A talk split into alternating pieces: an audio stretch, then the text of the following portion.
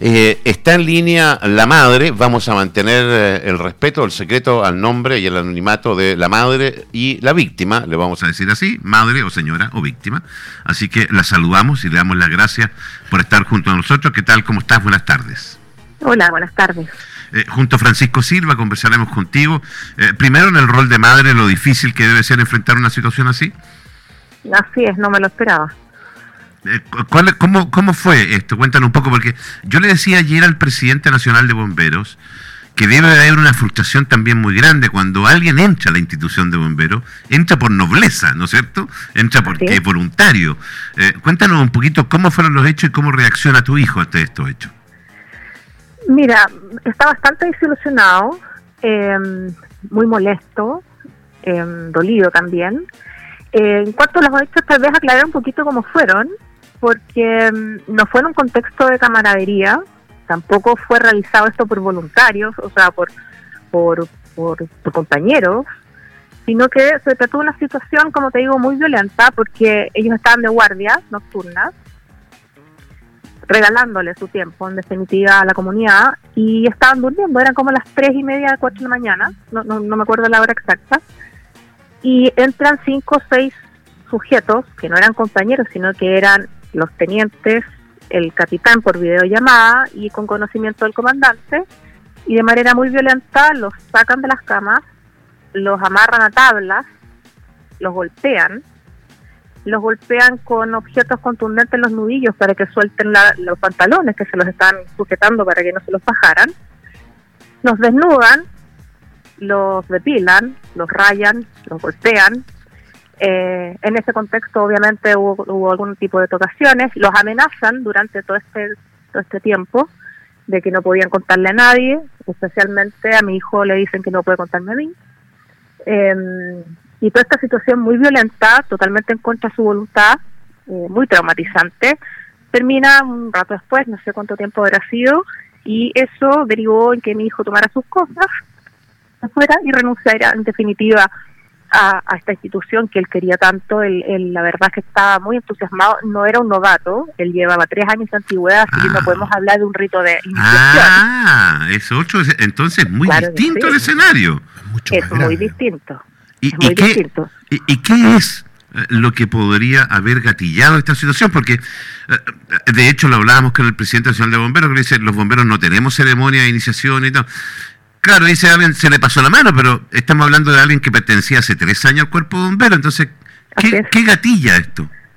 Porque la otra persona que estaba de guardia también, que es la otra víctima, que fue muy amenazado y por eso en principio no denunció, pero después reconoció los hechos, em, también tenía cierta antigüedad, em, no tanto como mi hijo, pero em, pero entiendo que ambos eran ya eran ya oficiales, o sea, no, no, no eran unos voluntarios, unos novatos. Eh, yo creo que es una costumbre que, que, se sigue haciendo, que está muy resguardada. Por lo que me ha contado mi hijo, mientras estaban practicando estas cosas, ellos se jactaban de que era más entretenido hacérselo a las mujeres, que ellos ah, se peleaban por hacérselo a las mujeres, sí, claro. Y por eso yo entendí, claro, por eso no hay mujeres y hay una constante rotación de personas que están un par de meses y luego se van, especialmente las mujeres pero la gente lo calla por vergüenza probablemente o por miedo y no se sabe hasta que alguien se atreva a decir la verdad qué es lo que sucedió. ¿Cómo le va? ¿Qué edad tiene su hijo? 21. Eh, perdona la ignorancia, pero eh, usted habla de que ellos estaban durmiendo. ¿Durmiendo dónde? Porque hasta lo que yo sé, por eso la ignorancia, y qué bueno que lo sepamos, hasta, hasta lo que yo sé, los voluntarios están en sus casas, en su lugar de trabajo, y cuando son llamados van. No, ellos tienen que hacer guardia. No, ellos hacen guardia. Por turnos. Mm. Ah, perfecto, pero... Duermen ahí, en la, en la bomba. Claro. Duermen ahí, efectivamente. Pero no, pero no todo el cuerpo voluntario. No, por turno. No, se turnan. Se turnan, se, van turnando. Perfecto.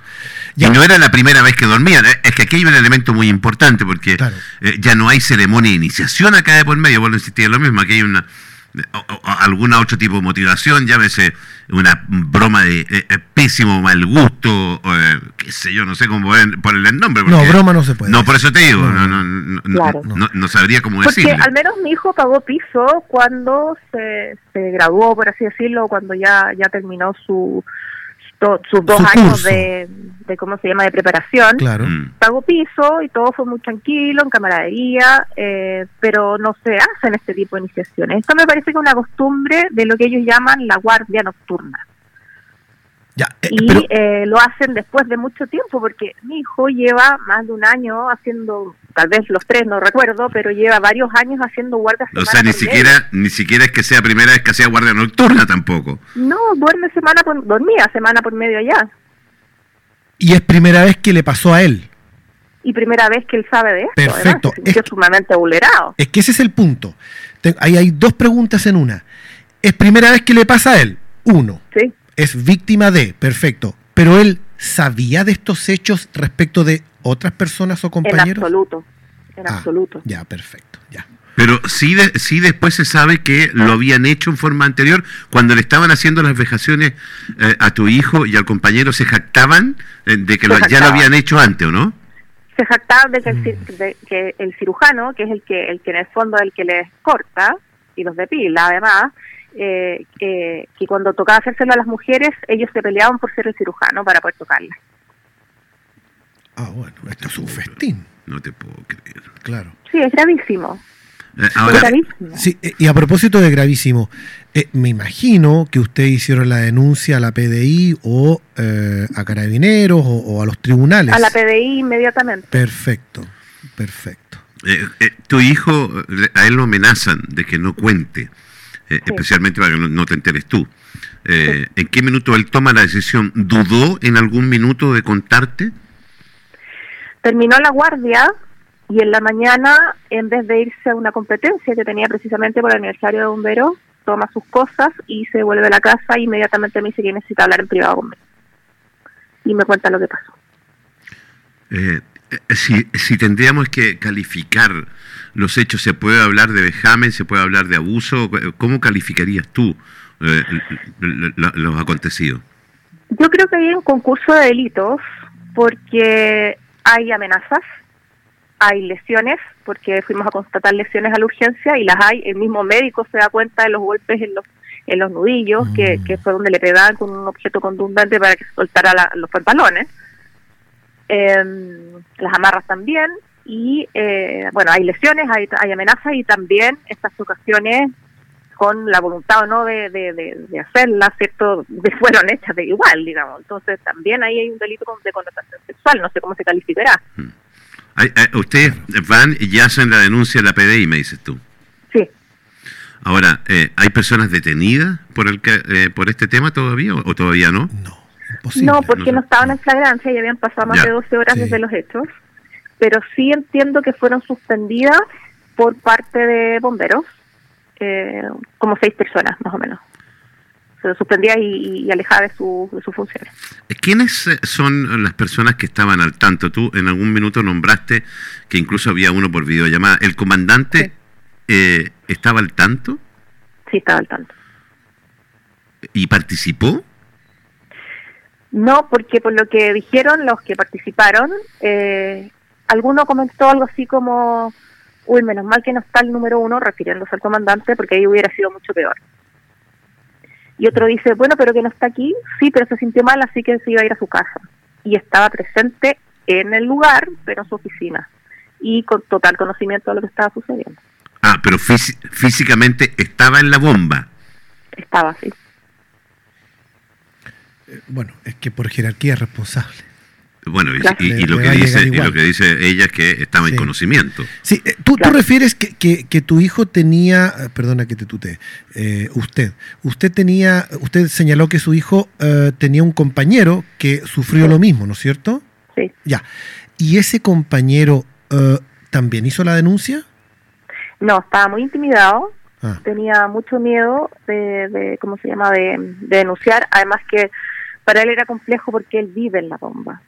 Uh, Por lo tanto, él no iba a denunciar. Y finalmente entiendo que fue interrogado por los superiores cuando, cuando se enteraron y termina reconociendo que sí, que fue efectivo. ya, entonces, Y obviamente, cuenta todo, la, exactamente el mismo relato. ah, eso te iba a preguntar. O sea, hay un relato coherente entre la Así es. víctima, su hijo, y este testigo, que también fue ambas víctima. víctimas. O sea, por ambas eso, víctimas. en este, en este caso, testigo para su hijo, eso quería decir.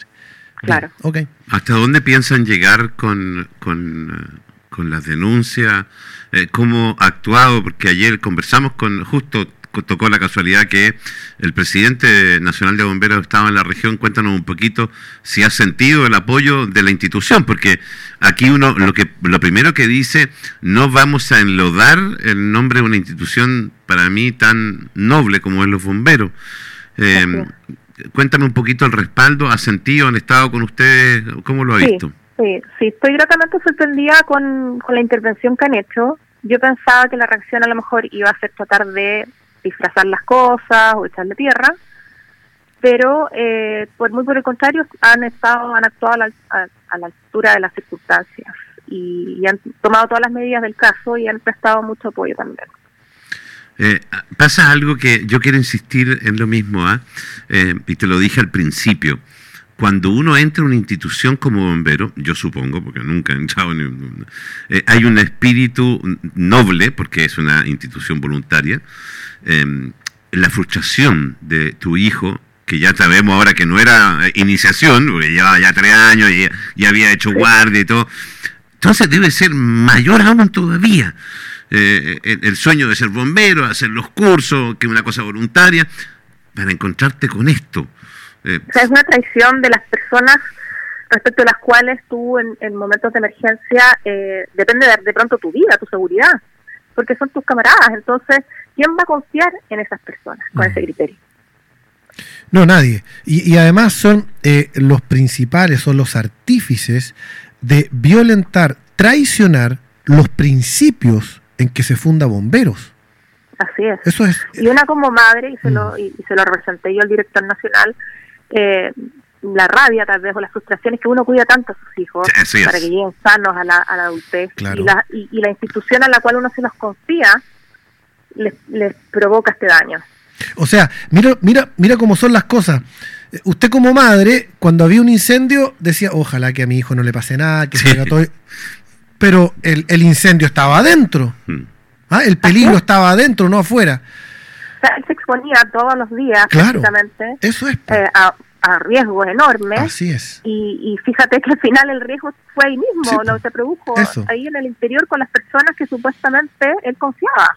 ¿Cuánto, ¿Cuánto rato dura todo este proceso? Porque tú dices que los despiertan, ellos estaban durmiendo, les empiezan a pegar en los nudillos porque ellos tienden a firmarse los pantalones. Estoy tratando de O sea, graficarme. son golpes en el cuerpo Ya. para, para, para tranquilizarlos, para inmovilizarlos, entre cinco o seis gallos más o menos, y los amarran en unas tablas que son unas, unas tablas inmovilizadoras de cuerpo completo para los accidentes. Ah, ya, ya, perfecto. Con las amarras respectivas, eh, pero eh, pero ellos negándose, gritando, eh, sujetándose la ropa, y, y al menos a mi hijo, para que soltara los pantalones, le pegan con algo, no, no me acuerdo qué objeto de fierro, le pegan en los nudillos de ambas manos para que soltara lo- los pantalones, digamos. Y eso es sumamente violento, aparte O sea- de los golpes, los gritos, las amenazas.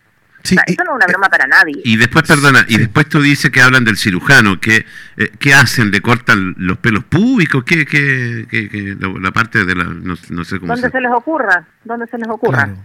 Podría ser hasta el pelo, da lo mismo, digamos. Sí, de hecho, les Sí. cortaron pelo, les Claro. cortaron, les dibujaron, le hicieron dibujos con el cuerpo, Claro. con, con esta cosa, no sé si ahora sido una gilet, no tengo idea. Los depilaron, por supuesto, en zonas públicas también, eh, etcétera. ¿Cu- ¿Cuántos fueron los sujetos que, que participaron en este vejamen? Me parece que eran cinco presenciales y el capitán estaba en videollamada, Por Dios. Ahora, dando instrucciones. estaba revisando, Dando instrucciones. estaba revisando el listado de los suspendidos y no aparece el comandante. No, porque recién ayer se supo. Ah, porque tú me estás... Ayer, mira, ayer, sí, ayer hablaron con mi hijo y mi hijo les dijo que efectivamente él sí estaba y además estaba en conocimiento. Porque sí, porque me- por eso me quedé pegado con el tema del comandante, porque eh, está, se hizo público el listado de, de las personas las cuales fueron suspendidas, sacadas sus funciones, pero no aparece el comandante en ni un lado. po. Mm. Ya va a aparecer. Sí. No, va a caer por su propio peso, no te quepa sea- duda. Porque esto, esto es efecto dominó. Claro. Porque lo que ustedes están haciendo, primero, los felicito porque es muy valiente, eh, porque van a tener que eh, pasear por tribunales, que les quede claro, y esto no va a durar un mes, va a durar harto.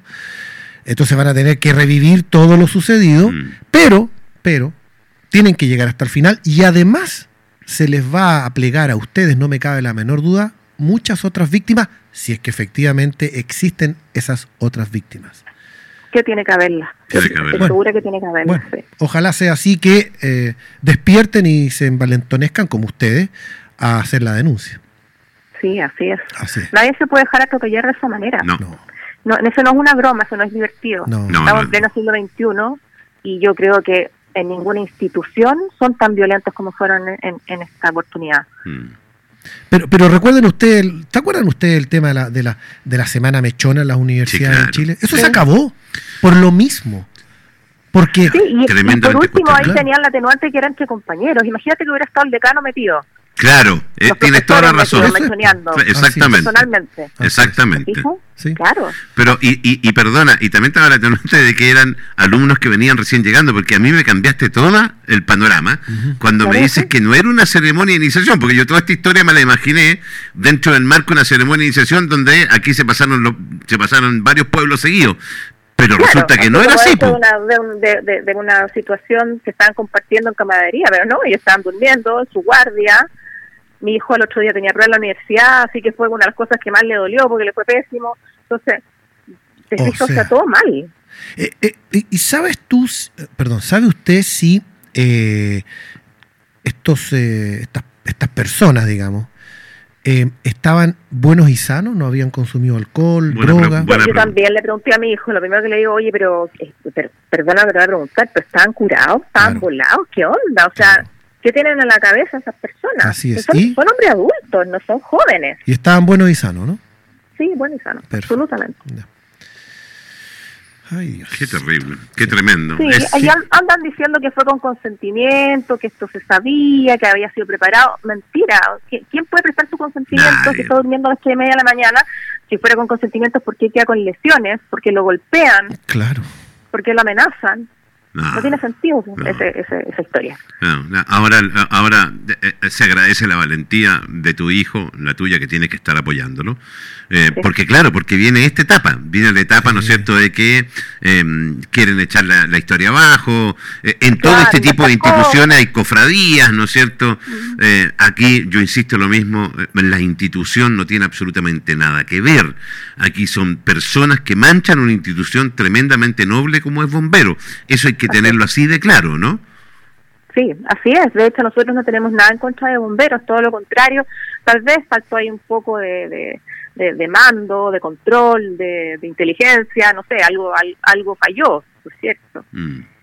Pero, Sí. pero no tenemos nada en contra de la institución. Claro, Al contrario, es una institución sumamente noble. Eh, eh, claro, eso, eso no está en discusión, pero, pero a mí me preocupa eh, cuando usted dice que esto no es la primera vez. Entonces, porque tú- usted dice, algo falló. Yo diría, algo está fallando. Entonces, si Sí, esto es reiterado.